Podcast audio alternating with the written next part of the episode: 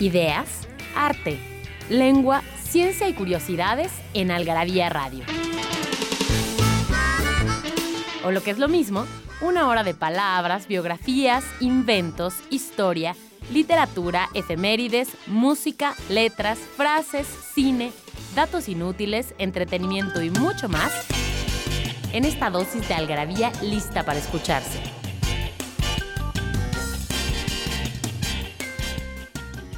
Algarabía Radio. Primero, el principio. Inquipit.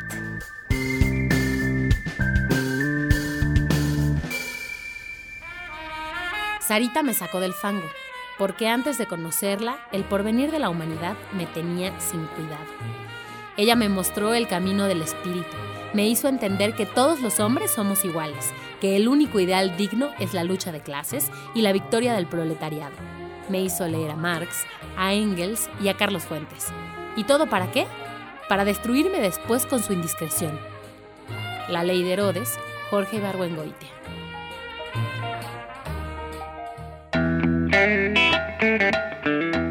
Hola, ¿cómo están? Los saludamos como siempre todos los martes aquí en Código Ciudad de México, en Algarabía Radio. Yo soy María Pilar Montes de Oca, Sicilia, y me acompañan en esta ocasión Daniel Moral en los controles, Mónica Alfaro Altamirano aquí en la producción y Carlos Bautista Rojas, editor de Algarabía, director editorial, y que bueno, pues ahora hizo un esfuerzo en, con todos sus, sus males para estar aquí en este programa. Pues ahí la llevamos, sí. Ahí la llevamos. Pero además vale la pena porque vamos a hablar de historia, de historia platicadita, de muchas cosas interesantes que tienen que ver con la historia. Pero con esa historia no la que nos contaron en los libros de texto, ¿no? Sino... Sí, la, más bien la historia que, que, en realidad ocurrió, pero pues por ya sea por hueva, por practicidad o porque es lo que decía el libro, pues finalmente en la escuela no lo vimos de esa forma, ¿no? No, y además por querer también formar próceres o ideas de los próceres, ¿no? Que realmente pues no fueron las, las reales, ¿no? Siempre me acuerdo del libro rojo este que tú, de Vicente Riva Palacio, que tú reseñaste alguna vez en Algarabía, donde pues cuentan muchas cosas que, que, se quedaron luego ya en los libros de texto y eran realmente noveladas, eran realmente metáforas, eran como esta de que Juan Escute se, se tiró con la bandera enrollada. O pues la famosa de Cuauhtémoc, ¿no? Que decía que acaso estoy yo en un lecho de rosas cuando no existían las rosas en México. No, no y además no hablaba, no hablaba español como para decir acaso estoy sí, yo. No de esa manera. No, no de sí, esa sí, manera. Bueno, pues este programa va a tratar de eso, de la historia platicadita. Tenemos mucho para regalar a las primeras 30 personas que nos manden un mail a participa.algarabia.com y nos contesten la pregunta, ¿quién es considerado el padre de la historia? No el padre de la patria, sino el padre de la historia.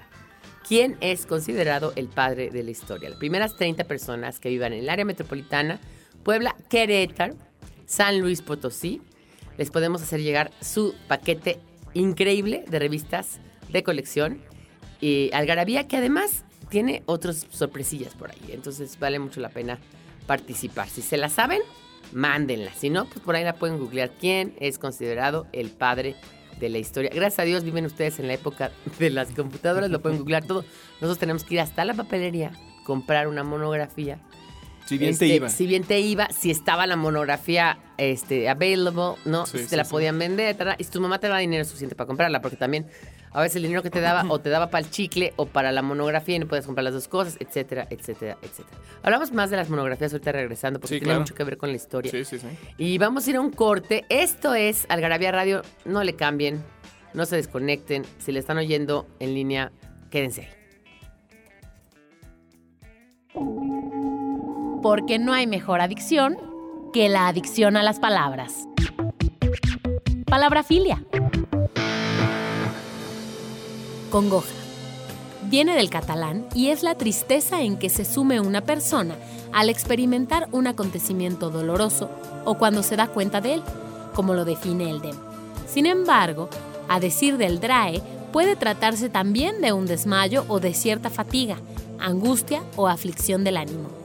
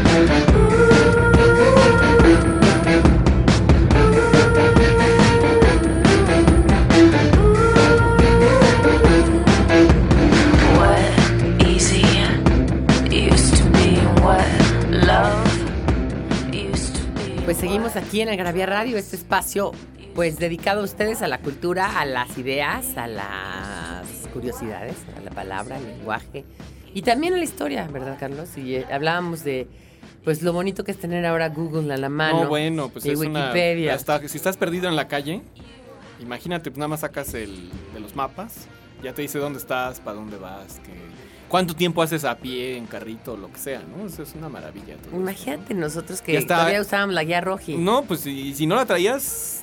te No, nunca jodías, traía ¿no? la guía roji.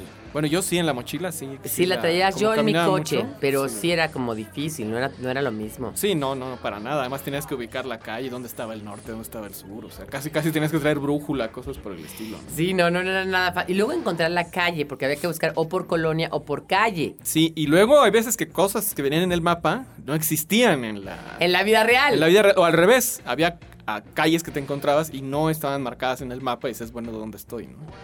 Bueno, pues eh, e- era una época en que la historia realmente se tenía que construir. Y la construimos a través de nuestros libros de texto. De los de la madre patria que a mí ya no me tocaron, me tocaron los siguientes, los de los, de los que hizo Echeverría, Luis Echeverría Álvarez, que eran unos libros de texto que ya no tenían en la madre patria. Ahora vuelven a ser los de la madre patria envuelta Sí, sí. en la bandera. Pero en ese entonces no, eran unos libros, no sé si a ustedes también les tocaron, que eran estos libros, pues con muchos como dibujitos, eran muy, muy setenteros desde mi punto de vista. Sí, de hecho los ilustradores eran Palleiro, eh, Vicente Rojo, algunos. Sí. Y eh, por ahí creo que hasta Felgueres, alguno de esos nos tocó. todavía. Alguno de esos. Bueno, Estaban bien diseñaditos. íbamos también a la farmacia a comprar, a la farmacia, bueno, no a la farmacia, a la papelería a comprar monografías. Bueno, es que a veces estos changarritos eran mitad papelería, mitad juguetería. Siempre tenían que, Sí, tenían que los juegos de mesa, regalos. chocolates. eh, Y la señora te conocía. sí, pues de toda la vida, ¿no? Entonces, como dio- te conocía, sabía qué necesitabas, más o menos en qué año ibas. Entonces llegabas y decías, ¿me da un mapa con nombres o sin nombres? ¿Con división política o sin división política? Sí, ¿Y sí, se acuerdan sí. de famoso? ríos, había mapas de ríos, Claro, mapas de, estados, Orografía. O de, pues simplemente, este, cuáles eran los, eh, como los, los volcanes. Orografía, los- sí, Orografía es de ríos, ¿no? No, ese es hidrografía. Hidrografía. Y orografía es justamente de todas las, las montañas y todo esto. Y me acuerdo también que en estas papelerías que también ya no existen, porque pues han sido sustituidas por estos grandes comercios donde venden.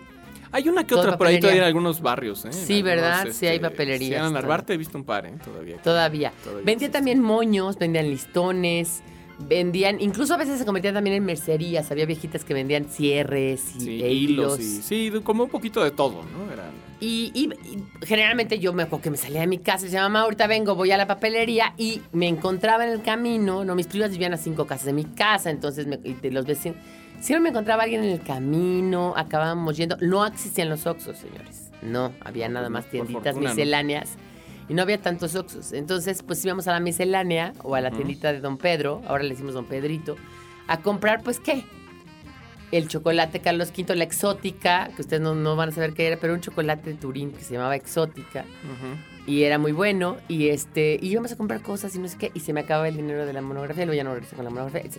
Y el chiste era cómo estudiábamos la monografía. Bueno, pues eh, obviamente te dejaban investigar cosas, o sea, ya fuera personajes independencia, ajá. o eventos. Si eran eventos, comprabas una monografía grande, Sí. ¿no? Que venía como por episodios, ¿no? Venía la ilustración y atrás como la reseña. Por ejemplo, la independencia traía este El grito de Dolores. el o sea, este aboliendo la esclavitud primero, sí, sí. ¿no? Después caminando con la Virgen de Guadalupe, el grito de Dolores con la campana. Luego este, la- las batallas. Las batallas con el cañón, el levantamiento de, de. Y luego la lóndiga de granaditas. Sí, luego quizás. Hidalgo que no entra a la Ciudad de México. Exactamente. Y luego él, este, con los ojos vendados, a punto de que lo, lo, lo fusilen.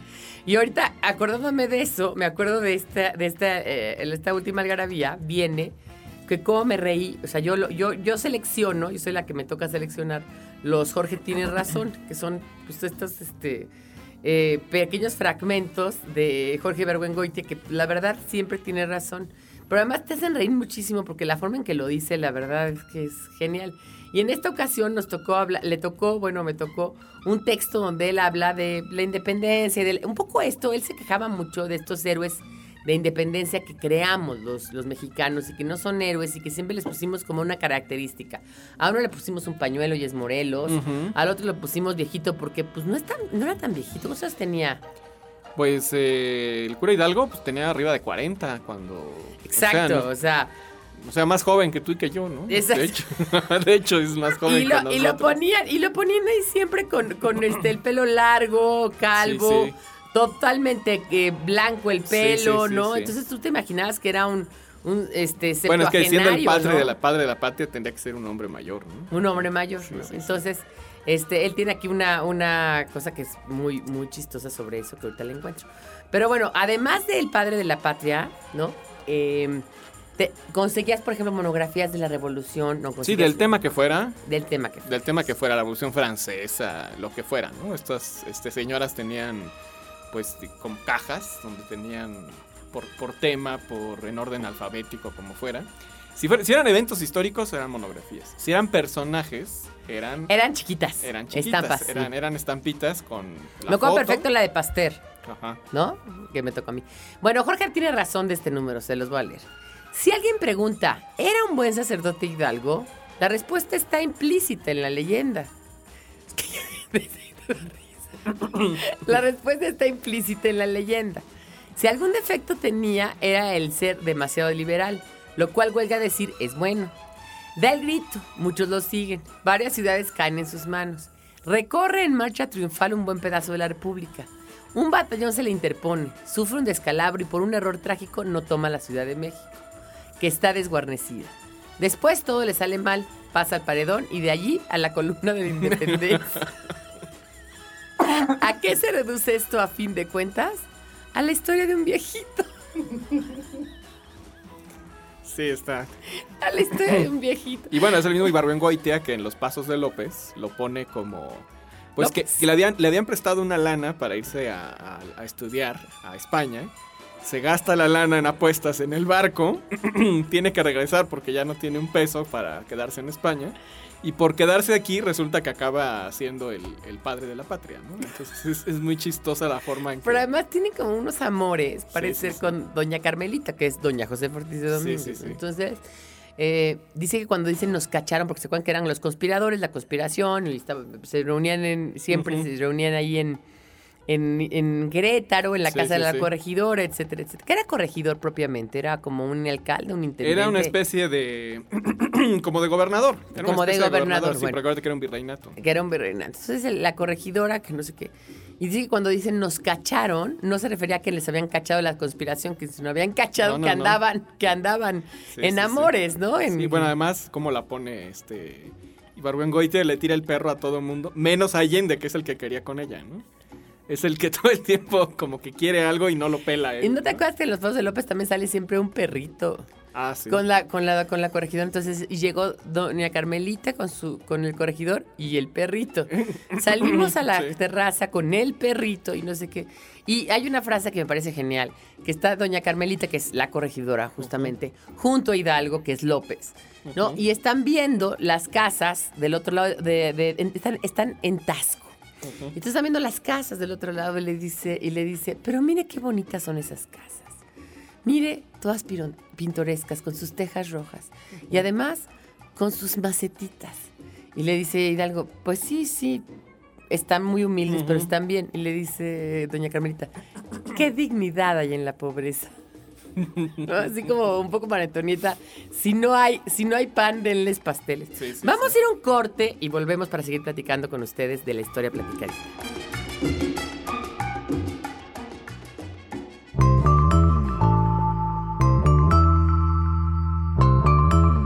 Libros que hablan de lo que todos hablan,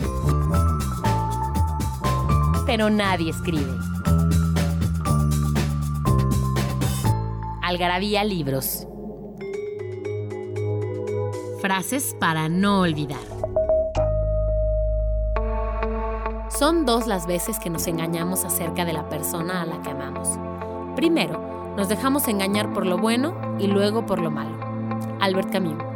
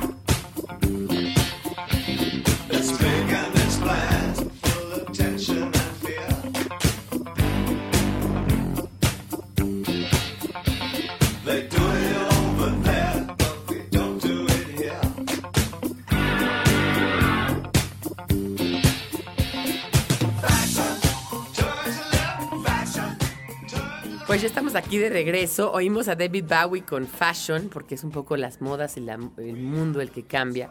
Cambia la historia y cambian los sitios. Lo que sí es interesante platicar, Carlos, es cómo lo que, no, lo que te enseñan de la historia te hacen creer y tener complejos de pueblo, como un pueblo, complejos idiosincráticos. es decir, nosotros estamos totalmente sumergidos en todos estos mitos mexicanos de eh, las derrotas sufridas, de Sí, claro. haber casi llegado pero no llegamos, de haber vendido Texas, de una independencia, de Sí, una... eso, eso explica por qué siempre fallamos en los penales, ¿no? En el- Exacto. En el, fútbol. Exa- exactamente, ¿no? sí, o sea, una conquista hecha por indígenas, Ajá. una independencia hecha por españoles. ¿no? O sea, de- como decía Carlos Monsiváis, ¿qué se puede esperar de un país que, que conquistaron los mismos indígenas, a los tlaxcaltecas sí, sí, sí. y que liberaron los propios criollos, ¿no? Españoles. Bueno, que le liberaron y que no fue un país independiente, ¿no? Porque finalmente lo primero que se convierte en México es un, Es un imperio. imperio. Entonces, naciones como Estados Unidos y, y Inglaterra sí aceptan y reconocen la, la independencia de México porque les convenía tener a, a un, un, este, otro antagonista contra España, que España entonces era, este, pues de alguna forma, un país muy poderoso, pero que ya venía en picada porque ya había malgastado las- la fortuna que había explotado. Todo el oro ya en se lo había. Ahora sí que ya había gastado la pólvora en infiernillos. Sí, había, habían hecho pura pendejada y en cambio los anglosajones eh, lo que hicieron fue pues Crear eh, industria. crear industria, conquistar más territorios, no se conformaron con lo que tenían, sino estuvieron buscando dónde más este, posicionarse en el mundo, porque se sentían siempre atrás de España, porque era el que tenía más territorios. Es muy interesante pensar que, que como España tenía tanto oro, ¿no? Y el oro de lo que valía, lo platicamos en la algarabía del dinero, cuando estuvimos aquí con Fernando, predicando el oro. Como lo que valía el oro, que, que, que, bueno, nunca acabamos de entender por qué vale el oro, ¿no? Al final del camino. Pero bueno, como valía el oro, eh, España tenía tanto oro que los que se dedicaron a, por ejemplo, inventar, eh, construir ruecas, máquinas de coser, biombos, vajillas, ¿no? Este, sillas, comedores, lámparas, fueron los holandeses, los alemanes, ¿no? Los ingleses incluso, sí, todos ¿no? los materiales cotidianos. ¿no? Los franceses, Sí, ¿no? y los españoles solo compraban lo que hacían todos los demás. No digo, los venecianos se especializaron justo en toda en la- vitral y en todo eso. De hecho, eran los que tenían el, el secreto para hacer espejos, por ejemplo. Todavía hasta la época de Luis XIV. Nadie sabía cómo se hacían los espejos en el mundo, salvo los venecianos. Era una cosa así. Era un secreto, era un casi un secreto. ¿no? Como los violines también. Era algo que tenían los de la Toscana. ¿Y España qué tenía cuando se le independiza la última? Porque la primera que se independiza es Haití. Que más le hubiera valido no independizarse. Pues pero- no tenía tecnología, no tenía industria, eh, se habían dedicado a malgastar la lana, digo, habían Eh, comprado todo. Haití todos- se, se independiza lados. en 1800, según yo, en 1805. Sí. ¿No? Es su, independencia. Y después, en 15 ya se, se Y bueno, tenían comercio, tenían mucho comercio porque sí, este, como tenían lana, habían comprado muchas cosas y después podían vender cosas. Pero la piratería fue la que los, los, los hundió. Porque Los acabó de hundir. Los acabó de hundir, sobre todo la piratería inglesa. Que estaban al pendiente de los galeones españoles que venían cargados de oro o de especias que ya tenían. Las, Sí. rutas, las rutas de Asia eran de ellos, justo porque América estaba en medio. La nao de China venía justo de, de Catón a Acapulco. Y de Acapulco se iban por, por territorio, o sea, por, este, por y Cantón. todo. Sí, o sí, de sí. Catón. No, de Cantón. De Cantón. Este, hasta Acapulco. Y de Acapulco se iban a Veracruz. Y de Veracruz ya a, a España. Pero ya los tenían bien menadeados. Sí, ¿no? no, pues los tenían jodidos con, con- todas las, las flotas, este, o, o las atacaban del lado del Pacífico, y si se salvaban ahí, pues las agarraban en el Caribe. ¿no? Y, y la otra cosa interesante es que eh, España, su última colonia fue Cuba, que se independiza en el 98, 1898, eh, 1898. O sea, digamos, casi un siglo después que, que digamos, la independencia mexicana, Sí, ¿no? bueno, pero ¿y en qué 1821. condiciones, no? Porque fue una independencia, pues casi que en las mismas circunstancias, que no cambió su cuestión política hasta los 60, hasta la Revolución Cubana. Sí, pero la agarraron mucho los gringos, ¿no? Ahí. Sí, fue el, pues de hecho por eso inventaron Las Vegas, porque se les acabó el... Cuba. el paraíso tropical, entonces por eso crearon las, las Vegas, para tener donde Sí, hacer porque... su desmadre y hacer juegos y hacer todo el relajo. ¿no? Pero lo que es, lo que me parece interesante es que eh, la generación del 98, la de Azorín, la de Unamuno, esa, esa generación, Leo Felipe y todos estos eh, poetas que realmente pues estaban de capa caída, ¿no? Pío Baroja, ¿no? Que, que toda su, su literatura es totalmente sombría, ¿no? Niebla. Bueno, y es que también tuvieron la guerra carlista, que venía Y- de antes, y luego la guerra civil, o sea, apenas están agarrando fuerza como república y viene la guerra civil. La entonces- guerra civil. Y pero esa del 98, que se independiza Cuba, esa generación del 98, dice cosas como eh, eh, españolito que vienes al mundo, te guarde Dios, está Machado ahí también. Sí, sí, sí. ¿No? Entre una España eh, Que muere. que muere y, un- y una España que florece. Que bosteza. Que bosteza, Sí. ¿no? O sea, ya no existe nada. O sea, ya, ya España está hecha un verdadero... Bueno, por eso la colonia española en México es tan grande. Se venía la gente durante todo el siglo XX porque no tenían qué comer. O sea, verdaderamente contaba la abuela que en Asturias. Fíjate la pobreza que puede llegar a tener un país. Ya me estoy desviando del tema de historia, pero también esto es historia. Sí, pues historia. Eh, todo es historia. Este, eran tan pobres en Asturias. Asturias son unos fríos horribles. O sea, no se pueden imaginar el frío. O sea, no, no el de Sonora, no el. No, no, no. Un frío céltico. ¿No? Que pasaba el ti- un tipo con un tocino colgando de un gancho Ujú. y gritaba: Tu cieno, tu cieno. Entonces tú rentabas el tocino para que te lo pudieras meter al, al cocido, a las alubias, unos 10 o 15 minutos, para que le diera sabor a las alubias. Y el tipo se sacaba el tocino y se le volvía a llevar a otro lado, y otro lado, otro lado. Rentabas el pedazo de tocino para que le diera sabor. No tenían ni para comprar un pedazo de tocino. Los puercos eran casi inexistentes en Asturias. Y estamos hablando que esta mujer nació en 1870 y tantos. Sí, se ¿no? a principios del siglo XX. Y vino a México con sus papás chicos, esto lo contaba su, su mamá, ¿no? Sí, sí, sí. Y llegó aquí a México en 1910, ¿no? Sí, sí, sí. Eh, Bueno, de hecho, hay varias, hay varias crónicas de eso. Hay una de Fernán Adrià, que cuando le preguntaron en una conferencia que qué opinaba de pues la comida vegana y todo eso, y entonces él dijo, bueno, eso existe porque ahora sobra comida, dice, pero hace 100 años no había comida, punto. O sea, No había comida. no había estas modas porque ¿Cuándo fue el hambre de la papa? La hambruna de la papa en Irlanda. Fue hace 100 años. un poquito Fue- más, más o menos. Fue en 1920, 1910. Sí, más por ahí. Fue antes de la Primera Guerra, porque en la Primera Fue antes de la Guerra- Primera Guerra. Porque en la Primera 1900 Guerra eso lo salvó y en la razón. Segunda Guerra otra vez lo volvió a salvar. 1905 habrá Sí. sido. Sí. Estamos hablando hace de 110 años que los irlandeses estuvieron a punto de, o sea, de desaparecer como pueblo porque no había papas. Se les llegó una plaga Y bueno, durante la Segunda Guerra es lo que comió Europa durante más de papas. seis años. Comieron papas. papas. Sí. No, y cuentan, por ejemplo, todavía que en la, en la, ya después de la Segunda Guerra Mundial, en la Bulgaria ya de los años 70, ujú. la gente hacía colas de tres o cuatro horas en el sistema comunista para conseguir papas. Bueno, vámonos a Cuba, ¿eh? O sea, ahorita, ¿eh? Sí, igual. Sí, sí, o Venezuela, ¿no? O Venezuela. ¿no? Venezuela, que no hay papel higiénico, ¿no? Sí, es impresionante. Pero bueno, eso no es porque no haya alimento. Sí, sí, sí. Ahora es diferente. O sea, el Sí, alimento sí, se, ya se genera más alimento, ¿no? Ahora resulta que los pobres son los gordos. Cuando en la historia los pobres eran famélicos, ¿no? Sí, sí. Yo Pero lo bueno, es pongo en el la, artículo de las dietas. por la mala alimentación, más bien, porque es eh, la comida más barata. Es La caloría vacía. Es la que te da puras eh, grasas o carbohidratos sin ningún valor, valor nu- nutrimental, ¿no? Ese es el problema. Sí, sí, sí. El otro día decían que una Big Mac, ¿cuántas calorías creen que tiene? O sea, nosotros tenemos que tomar unas 2.000 calorías al día, más o menos. Si queremos bajar de peso, unas 1.500. No, ni idea, no tengo.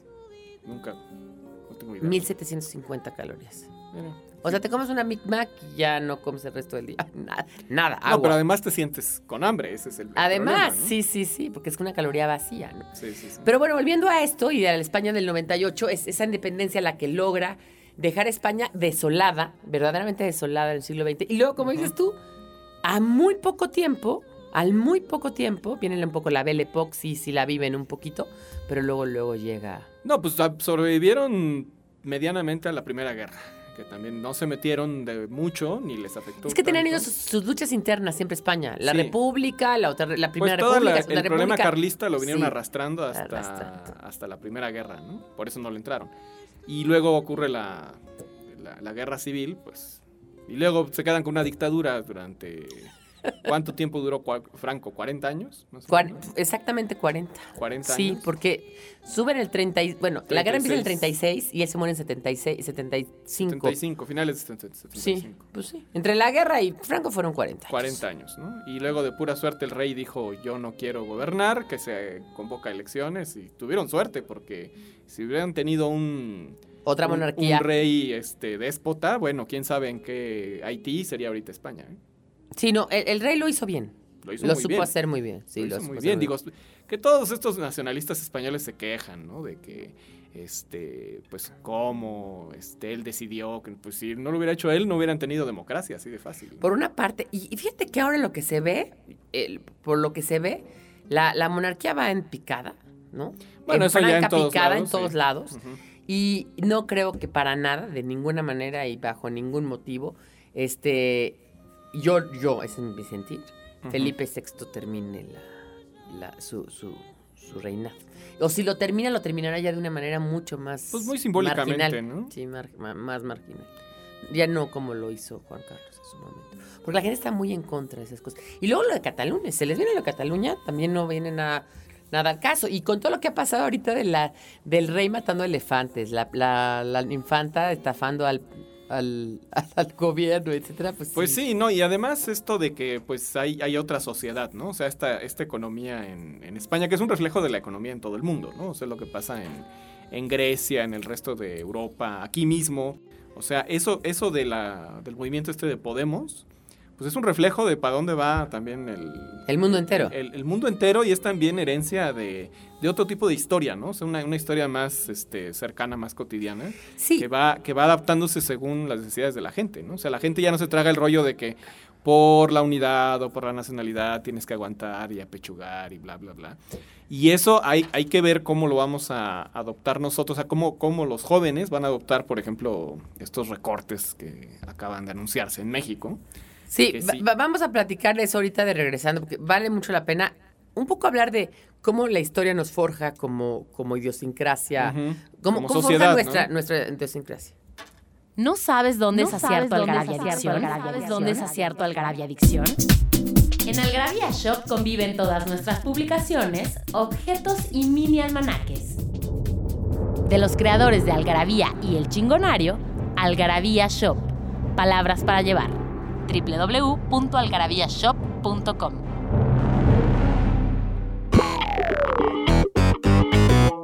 Nos hicimos de palabras y se las pusimos a todo lo que pudimos.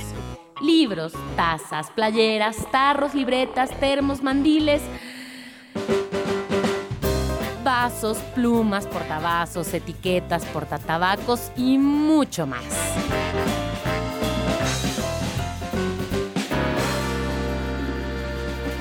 Objetos irresistibles en algarabíashop.com.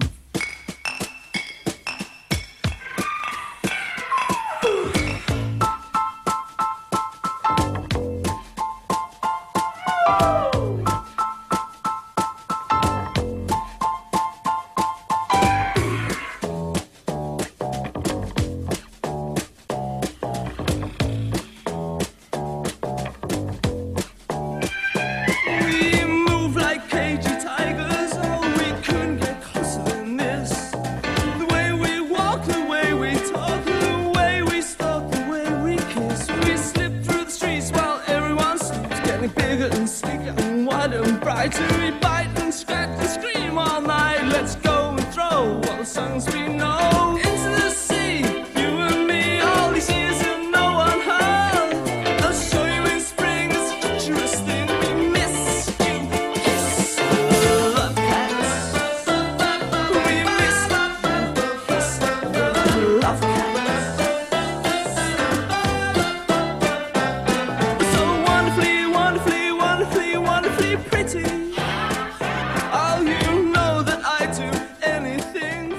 ya estamos aquí de vuelta en Código Ciudad de México y en el Garabía Radio, este espacio para ustedes, para la cultura, para el entretenimiento. Y tenemos en nuestras manos la historia platicadita, que es este libro del que estamos hablando y todo lo, que, lo que rodea la historia. Es un libro que, bueno, es parte de la colección La Garabía, libros de todas las cosas y otras muchas más, dirigidos a la turba multa de los habladores y a la sonsaca de las viejecitas.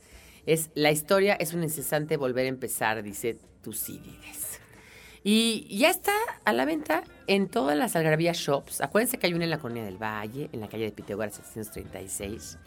Hay otra en la calle de Londres, eh, dentro de Casa Fusión, que es una casa que vale la pena que conozcan porque la verdad es que es muy, muy, muy eh, eh, llena de artesanías, llena de, de cosas ricas de comer, etcétera que está en Londres 37, casi esquina con Dinamarca, dentro de Casa Fusión. Está en Downtown, Isabela Católica 30, local 4, entre Madero y 16 de septiembre. También tenemos la de Coyoacán, que esta también vale la pena conocerla porque está dentro de la Casa de Cultura de Reyes Heroles, que ahorita está cumpliendo 70 años, entonces vale la pena conocerla. Francisco Sosa 202 en el barrio de Santa Catarina, ahí enfrente de las Lupitas. Y está, está también la de San Ángel, en Amargura 5, local 8, casi esquina con Revolución, dentro del Mercado del Carmen. Y como les decía, en Puebla estamos en Tres Sur, esquina 7 Poniente, en la Colonia Centro, dentro de la Casa Lectura Profética. En San Luis Potosí estamos en Díaz de León 300, en la Colonia Centro. Y en Querétaro estamos en Avenida Industrialización número 4, Colonia Álamo, segunda sección, dentro del espacio gourmet La Fábrica. 8 Algarabía Shops. Que ya les dije todas las, las direcciones y que la verdad no se las van a aprender. Pero sí pueden entrar a algarabíashop.com. S-H o-P-P-E. Y también la pueden comprar en Kindle, porque ya estamos en Kindle. También lo pueden comprar en Kindle. Oye, pero, pero hablábamos, Carlos, de esta, eh, digamos, esta historia que se va forjando a través del tiempo, de la, de, de la difusión. Dicen que la, historia la, escri- la escriben los vencedores, ¿no? Y que nos va forjando como personas, ¿no? O sea, al final del camino nos va, nos va haciendo una idiosincrasia, nos va, nos va haciendo creer que somos una cosa u otra, ¿no?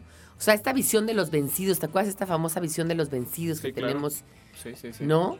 Sí, bueno, en, en nuestra historia patria ya es, eh, bueno, en nuestra época hay que, hay que ver cómo lo toman ahora los chavos, ¿no? Eh, seguro ya es otra perspectiva porque pues ya tienen internet, ya tienen Google, ya pueden eh, consultar muchas cosas que también si no sabes buscar, que creo que eso es lo, lo que uno debería aprender ahora, ¿no? No tanto acumular conocimiento o, o, o qué, es, qué es cierto o qué es falso, sino saber dónde buscar y qué buscar. Eso es creo lo que, lo que debería... Pero no es fácil saber qué buscar y No, cómo no es buscarlo. fácil porque de alguna forma necesitas tener un, un contexto.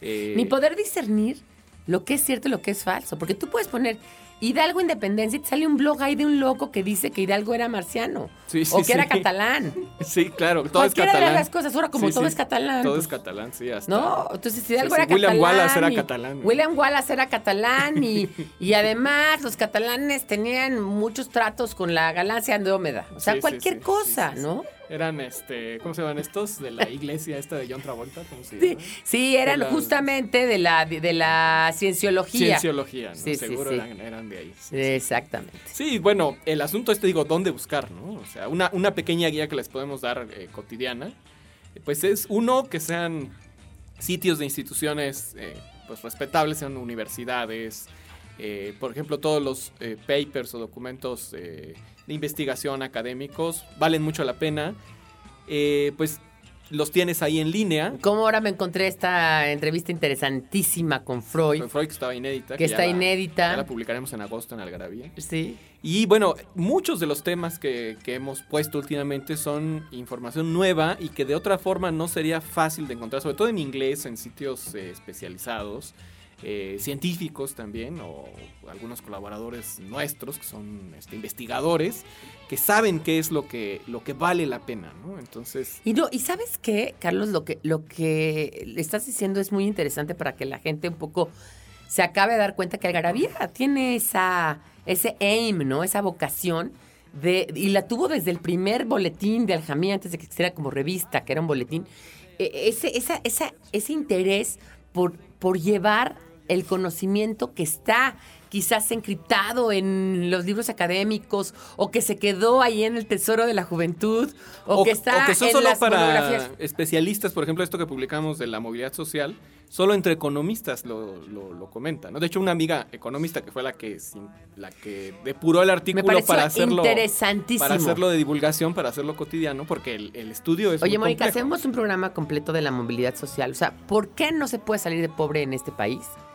Y por qué no se puede salir de pobre en muchos países, pero por qué en México en especial, o sea, no- los otros países la verdad nos importan menos, por qué en México no se puede salir de pobre. Y eso es muy interesante, Carlos, porque también tiene que ver con la historia. Con la idiosincrasia, claro. con la idiosincrasia. Claro, digo, nuestra Con el historia. machismo, con el sexismo, con... Nuestra historia está llena de mojigatería, de este, pues, de prejuicios, ya sean sexuales o. Oye, ¿qué tal lo que, lo que comenta eh, tu amiga, que se, se me olvida el nombre de la autora, perdón, de la economista? Ah, Isela Muñoz. Isela Muñoz, que dice que muchas mujeres, o sea, es más, les voy a poner ese dato, independientemente que vayamos a hacer un, vayamos a hacer un programa, vayamos, que vayamos y vayamos, Que vayamos. que vayamos a hacer un programa, seguramente, un programa de esto. Hay un dato, es una mujer nacida en clase popular que se embaraza joven, Sí. tiene cero, o sea, creo que es punto cero cero uno, 0.5% de probabilidad real. real de salir. Es decir, de poder llegar a tener cualquier otra posición económica, Económica fuera de la que nació, sí. Exacto. Sí, sí, que tiene que ver con los estudios de los papás, tiene que ver con el entorno, o sea, si, si, si el entorno no, no ayuda, te- ahora sí que como el, la clásica imagen esta de la cubeta llena de cangrejos, este, ahí se aplica, ¿no? Porque uno está tratando de salir y los otros lo, lo jalan, Sí. pues es, es, es igualito, ¿no? Es, es lo mismo. ¿Por qué? Porque hay dos, y, y también las del, las del sector eh, muy alto, porque está el famoso concepto de techo de cristal, que aunque tengas... Que ese ah, me pareció más angustioso todavía. porque son mujeres que han nacido en un muy buen este, ámbito económico, los papás tienen estudios, les permiten viajar, estudiar, hacer su carrera. Pero- Es más, hasta ser empresarias. Pero llega un punto en el cual el entorno social les impide eh, ser, ser, este, tener más o, o- No, o no, no, o simplemente negocios. o pusiste pasar, porque si tienes hijos, entonces eres una mala madre, porque no, o hacer un negocio con alguien a nivel más serio, Sí. porque entonces la señora, ay, es que la señora tiene su negocito, como está entretenida, ¿no? Sí, es casi lo ven como un, como un entretenimiento de alguien rico. ¿no? Exa- es el techo de cristal. es el techo de cristal, o sea, es como todos estos prejuicios que no están escritos, pero son reales, están, son cotidianos, y eso es lo que no les permite crecer como empresarios. Yo creo que alguna vez les he contado en este, en este espacio, pero creo que no me canso de repetirlo, el, el- el tono con lo que algunas mamás en la escuela de los niños te dicen, ay, pero tú no puedes venir, ¿verdad? Porque tú trabajas. Como si fuera un, Sí. un, este, un impedimento Sí, de tu sí. vida, ¿no? Como si tú no fueras, yo como si no tú fueras libre de tu tiempo, ¿no? O sea, no, me voy a- a- O sea, hay gente que tiene que trabajar recogiendo sacos de... ¿No? Yo, además de que trabajo, sí, sí, a trabajo, pero trabajo porque... Primero porque si no, no podría comer, ¿no? Que también ellas piensan que uno trabaja por... Por gusto. Sí, y por no ocio, es porque ¿no? uno. eh, no, y uno se mantiene a sí misma, por una parte. Y por otra parte es porque estás haciendo un proyecto de vida, ¿no? Es una versión biográfica, ¿no? Como diría Sí, María. sí, sí, te dedicas a algo, ¿no? Que te mueve, algo que te... Y esto, esto es interesante de la movilidad social porque también tiene que ver con estos, estas historias de México. Desde la versión de, los, de la visión de los vencidos, desde cómo llegó la colonia a México, desde cómo se planteó este punto de los españoles vinieron y nos conquistaron. Yo, Fíjate que hay un, hay un momento interesantísimo en la época liberal de Juárez, cuando se hacen los códigos legales. Ahora que estoy investigando mucho el siglo XIX. 1857. En 1867 se 67. estipuló el primer código civil y no estaba penalizado el aborto. Ese es un gran es dato. interesantísimo. Un gran dato. claro. Toda este, esta mojigatería social y religiosa vino por influencia de la época victoriana. tampoco la mota. No, ni la mota, ni mucho. No, bueno, infinidad de cosas. Pero lo interesante es que el aborto, o sea, eh, la mujer tenía este, derechos civiles idénticos al, de- al del hombre Es que- hasta 1931, cuando cambia la legislación. Con calles. Con, con deja tu calles. O sea, viene toda, toda esta presión social de las ligas de la decencia. Los cristeros Los la- cristeros, todo este desmadre, obligan a cambiar las leyes en los años 30 en México. Antes de eso, había mucha libertad en muchísimas cosas y no estaba, por ejemplo, este, penalizado el aborto. Yo digo que si hay un héroe en este, en esta, en esta, en este país, Ujú. yo, yo pondría tres, ¿no? Los grandes. Pero ah, pues, en, tercer lugar pongo a Cortés, porque sin Cortés no existiríamos como país. Porque esa idea de que nosotros los españoles vinieron a conquistarnos no existe. Nosotros somos producto de esa mezcla de lo español con lo mexicano. Nosotros no somos aztecas, no somos mayas, no somos totonacos, no somos No, bueno, y, tlaxcaltecas. Cortés de, este, explícitamente eh, evitó que exterminaran a la población nativa. Claro. No, no, no, no. Bueno, O sea, si no fuera por Cortés, no estaríamos muchísimos. parece un chico aquí. malo, pero no lo es. Eh, o sea, como los gringos, hubiera sido una, colonización completamente europea. ya le pusimos. y, a los, y a los nativos o los exterminaron o los segregaron. Y vean cómo están ahorita los nativos gringos. ¿no? Pero Los platicamos originales. alguna vez, Bamoni, en qué hubiera pasado un artículo de Bergüengoitia que si nos hubieran conquistado los. Los pilgrims. Dice, ¿no? y entonces en lugar de pilgrim, en lugar de pavo estaríamos cenando pilgrim. Exacto. ¿no? Sí, sí, Porque sí. los aztecas hubieran comido. Se hubieran al comido a los pilgrims, claro. Bueno. Pero bueno, el asunto es que por una parte es cierto que e- eso, esa- eso queda claro, ¿no? Este, Cortés. Después, en segundo lugar, Porfirio Díaz, porque Porfirio Díaz logró hacer un país, o sea, generó la idea del país, que, que había sido tan, tan... Pero sí, lo, mal- lo malo es que vivió demasiado en el, en el poder. Y, Y demasiado en el error, porque vivía en otra realidad, ¿no? Sí, no, pero, pero finalmente lo dotó de industria, tecnología, comunicación. Digo, a su manera, digo, sí había muchas desigualdades, pero no eran culpa de él. Eso venía de ¿Y las que hay siglos, ahorita? Venía de siglos. Bueno, seguimos peor, porque de todos modos ahí está la, la inequidad, la injusticia. Y somos más. Y el cinismo, eso es algo Y el- que no y había el en aquella cinismo. época. ¿no? Los administradores públicos tenían por lo menos el recato o el sentido común de no hacer pública la forma en que se enriquecían, si es que lo hacían. ¿no? Eh, exactamente. Y ahora es cínico, es No descarado cínico. Es cínico, exactamente. Y además era más común que en 1910 tuvieras ideas, ideas de esclavitud y cosas así, todavía latentes, y no, y no hoy en día. No, que hay esclavos y hay cosas increíbles. Vamos a ir a un corte y volvemos aquí para seguir platicando, para que yo les diga cuál es mi prócer número uno y por qué. Y por qué creo que es importante. Y creo que Carlos estará de acuerdo conmigo que es el prócer número uno de la historia de México. Mexicanos somos y en el camino andamos. Frases que solo nosotros entendemos. A la mexicana. Hacer casita. Esta expresión describe al acto solidario de rodear o cubrir a una persona, generalmente las féminas, para protegerla de la presencia y la vista de intrusos, especialmente cuando al no haber otro remedio, uno debe hacer del cuerpo en la vía pública, a la orilla de la carretera o en cualquier sitio a la intemperie. También se aplica, aunque menos, cuando se protege del viento a algo o a alguien con el cuerpo o con las manos.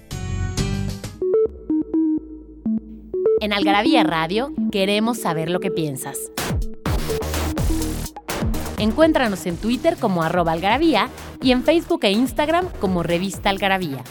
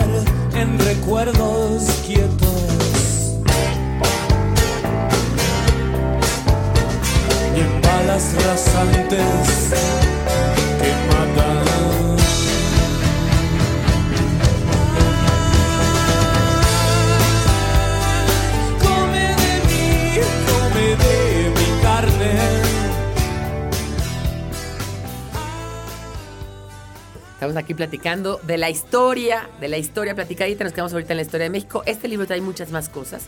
Trae este, el Polo Sur, y Tragedia, trae la interpretación de la historia, el del libro rojo, justamente lo que estamos platicando, las aventuras de unas cosas en México, los Alpes franceses del Valle de Puebla, eh, el descubrimiento de Egipto y la ciudad baja fundación de Nueva York y muchas cosas más. Pero bueno, cómprenlo, está ya a la venta. Estábamos platicando de esto, de la historia de México y de esta, de esta de lo importante que es darnos cuenta de que, de, de- de cuáles son los baluartes que tiene México, ¿no?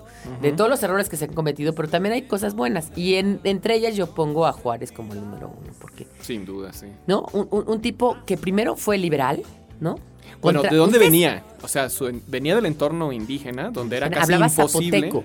casi imposible acceder a otro estrato, ya no digas económico, académico, social, o sea, es, es- es un hito. Aprendió español como segunda lengua.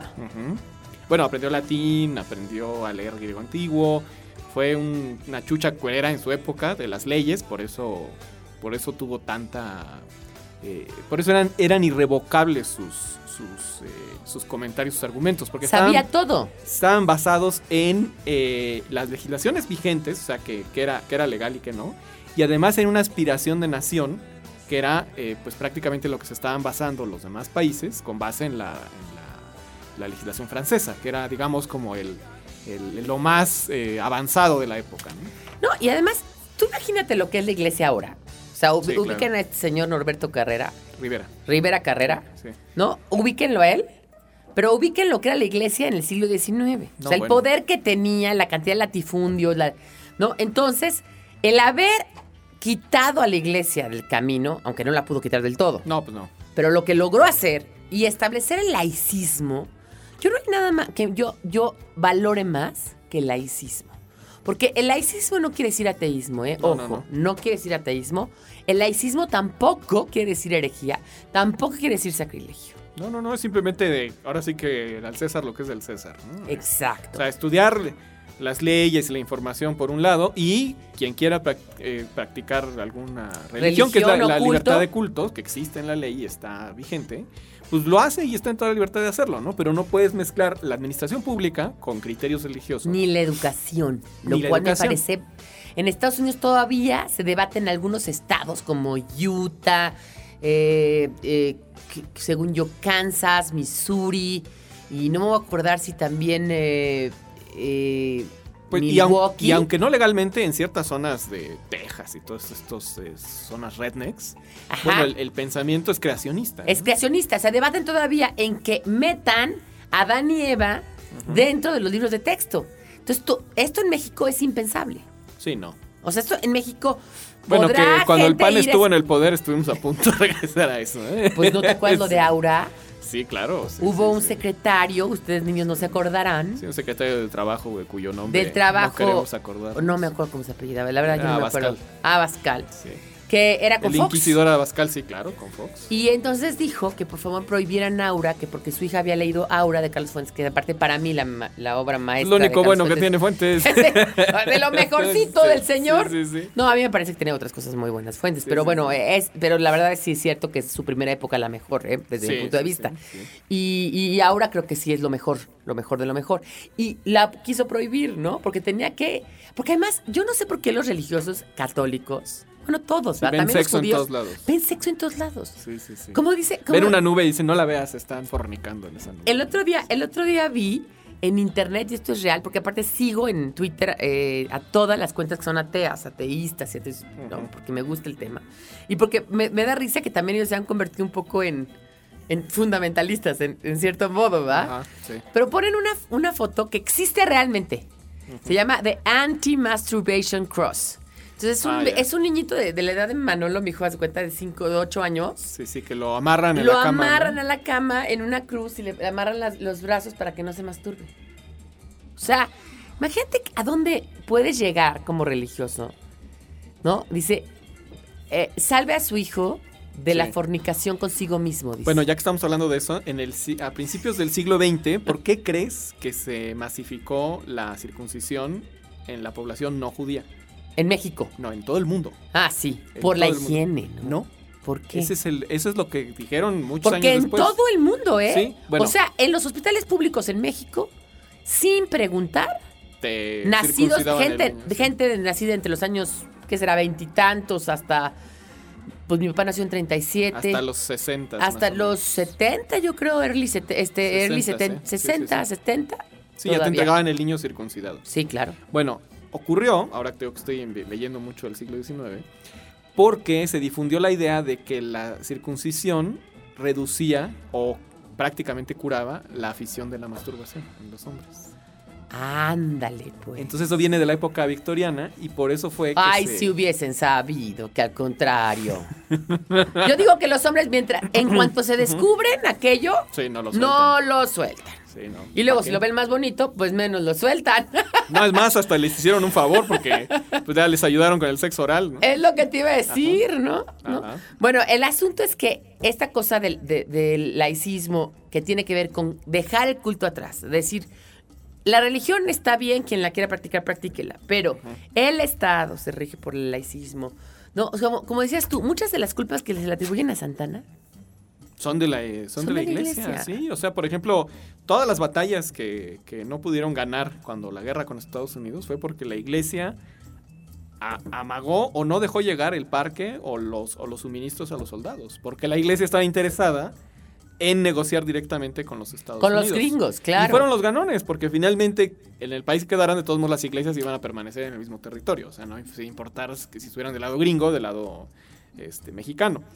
Pero en realidad, te digo, todos los, los- los males que le achacamos, ah, es que Santana traidor vendió el territorio, o sea, fue entre la iglesia Sí. y el Congreso, porque entre- de hecho Santana ya ni era presidente cuando pasó todo eso. Y además, otra cosa que es importante decir de la historia es que, primero, que nos va construyendo como pueblo, nos va construyendo como idiosincrasia. Y también, por otro lado, que nunca puede haber negros y blancos. No, no son las telenovelas. No, o sea, no, no son los buenos y los malos, no, no es el Estado contra los demás. Siempre hay matices y, y siempre hay cosas, e incluso hay errores que Ibargüengoite hace mucho en los pasos de López, errores como Pendejadas. ¿no? Pendejadas. Que son, que son ni siquiera la decisión de alguien. Eso que ni siquiera es un aire, sino que es no llego a Ciudad de México porque fíjate que esa noche me hizo tamalitos Doña Lola y mejor me quedo a tomarme los tamales y mañana llego a la Ciudad de México. No, o sea, Sí, alguna pendejada. sí. alguna, o sea, no, una, ahora sí como, como dice mi papá, una concatenación de pendejadas que te van llevando ahí, pero que ni siquiera son con malicia de algo, ¿no? No, no, no. Eh, in- incluso Yo creo que sabremos la verdadera historia del error de diciembre del 94. Algún día que seguro se filtre alguna pendejada No, cotidiana, seguro fue en una cena o algo, y alguien ahí cometió alguna estupidez y por eso ocurrió la devaluación. no lo dudes, como cuando se cayó el sistema, ¿te acuerdas? En Ah, el pues 90, claro, en el 88. Sí, sí, sí. Pero bueno, vamos a poner el ejemplo de Hitler, ¿no? Hitler, el más malo de la historia, el que ha cometido los peores genocidios de la historia. Si te pones a pensar en la vida de Hitler, era un tipo loco, Sí. ¿no? O sea, más que malo, mal, malo, Bueno, maligno. pero hablando de la, la pendejada, el error fue que la Academia de Artes, este, creo que de Austria, no lo quiso aceptar en la escuela como pintor. Así empezó. Si lo, hubiera- si lo hubieran querido aceptar como pintor, no hubiera ocurrido Él es- siempre quiso ser pintor. Exacto, o sea, vivió... Él era bohemio, Sí. era muy bohemio. Sí, entonces él, digo, había sido soldado en la Primera ¿Verdad que Guerra. admiraba muchísimo a Wagner? Eh, bueno, todos los Oye, que a tenían Wagner, a sí. Nietzsche, a Wagner, a- bueno, fuera su, su música favorita, ¿no? Pero, Sí. Pero, o sea, si, si hubieran aceptado a Hitler en una academia de pintura, tal, tal vez hubiera ocurrido la Segunda Guerra Mundial, pero no desde esa perspectiva. Tal vez desde otra forma y tal vez desde otro punto. Y tal vez desde otro punto, porque, porque Hitler sí tenía una megalomanía increíble. Ah, sí, claro. Pero porque estaba loco, pero porque no sé qué, y porque tenía un rollo también con los judíos, porque parece ser que la abuela había trabajado en una casa de judíos. Bueno, y además porque finalmente pues la economía europea prácticamente estaba en manos de este pues familias eh, judías en su época, ¿no? Entonces se volvió loco. Y entonces te das cuenta que la historia también está fraguada por los acontecimientos psicológicos, ¿no? Sí, que de hecho han, han querido, este, digo, no está comprobado, pero parece que por una batalla en la que él este, estuvo, que hubo muy pocos sobrevivientes, que hubo una serie de gases y como- era una guerra, este, ¿cómo se Sí, química, química. química, y él fue uno de los pocos sobrevivientes. Este, los que sobrevivieron quedaron con repercusiones mentales de esa, de esa batalla. Fíjate que dicen que Hitler es el hombre más malo de la historia, pero también es el más bueno porque mató al más malo de la historia. Se mató a sí mismo. Ah, bueno, pues sí. Bueno, Vamos sí. a un corte y ya despedimos este programa, se nos está acabando el tiempo. Nostalgia en pequeñas dosis. Algarabía para recordar.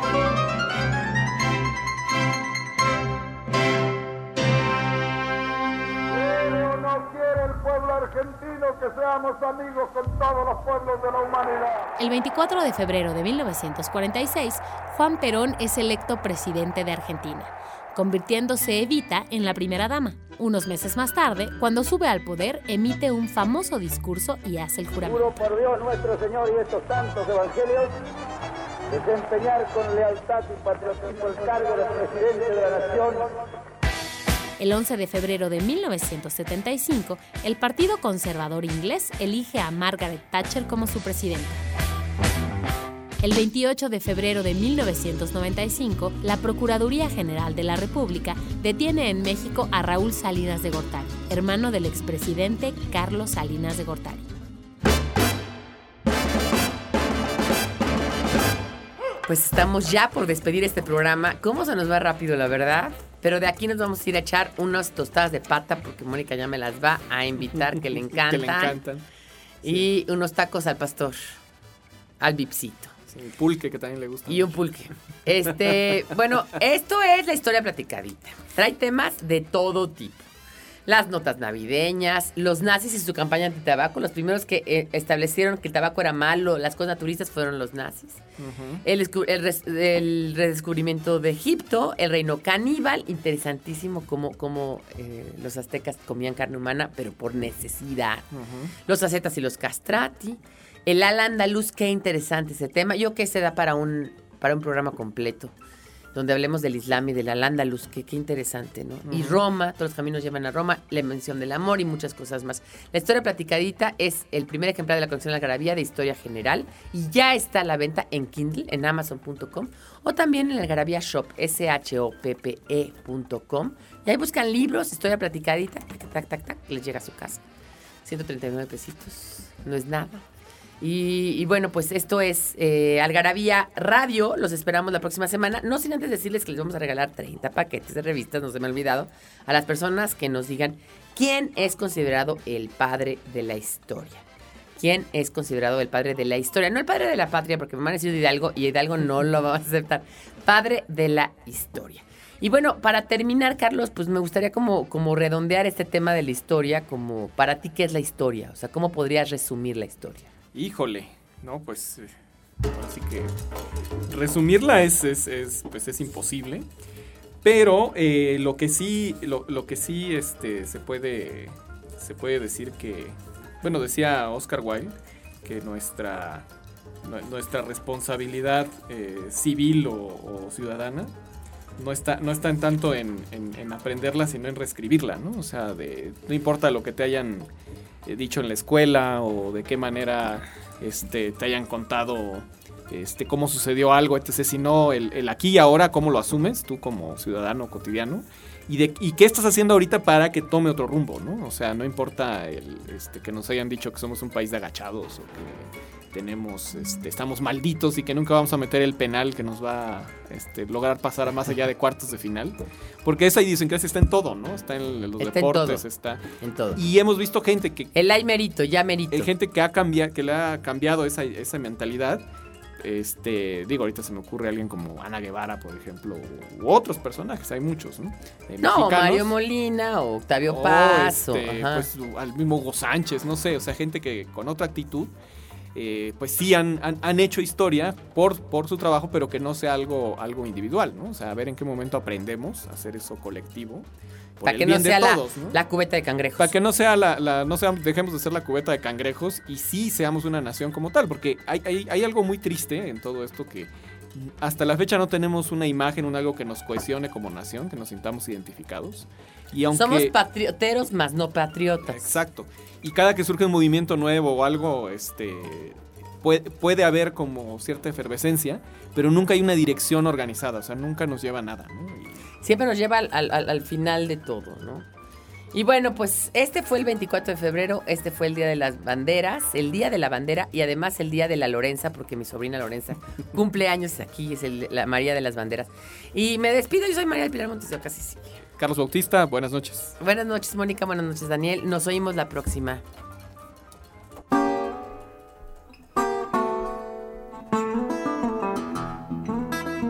Esto fue Algarabía Radio. Conocimiento, ingenio y curiosidad en una hora. Porque la cultura no solo está en las bibliotecas, museos y conservatorios. Algarabía Radio.